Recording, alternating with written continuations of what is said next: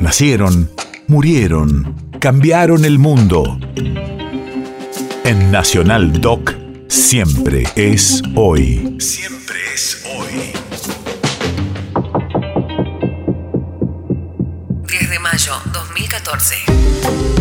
Hace ocho años fallecía el escritor, dibujante, crítico y sibarita Miguel Brasco. Radio de la memoria. Con Ariel Ramírez realizó una gira por Bolivia y siguió solo hasta Lima, donde trabajó como dibujante de un diario. Con Kino y Landru dibujó su pasión. En Madrid realizó un posgrado de Derecho y en Holanda fabricó cigarros. Conoció la noche y la bohemia con largas charlas con otros amigos como Cortázar y Rodolfo Walsh.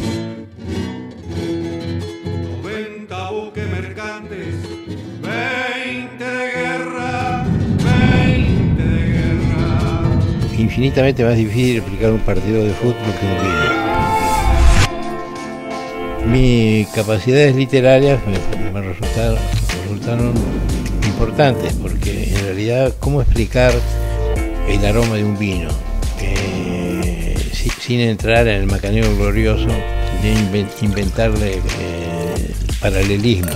Es decir que un vino huele a, a recado de caballo sudado me parece una idiotez. Entonces uno puede explicar eso mismo, pero con lenguaje común y como recomienda cualquier cosa a cualquier amigo en cualquier lugar, usando el lenguaje eh, que habla la gente con su vecino.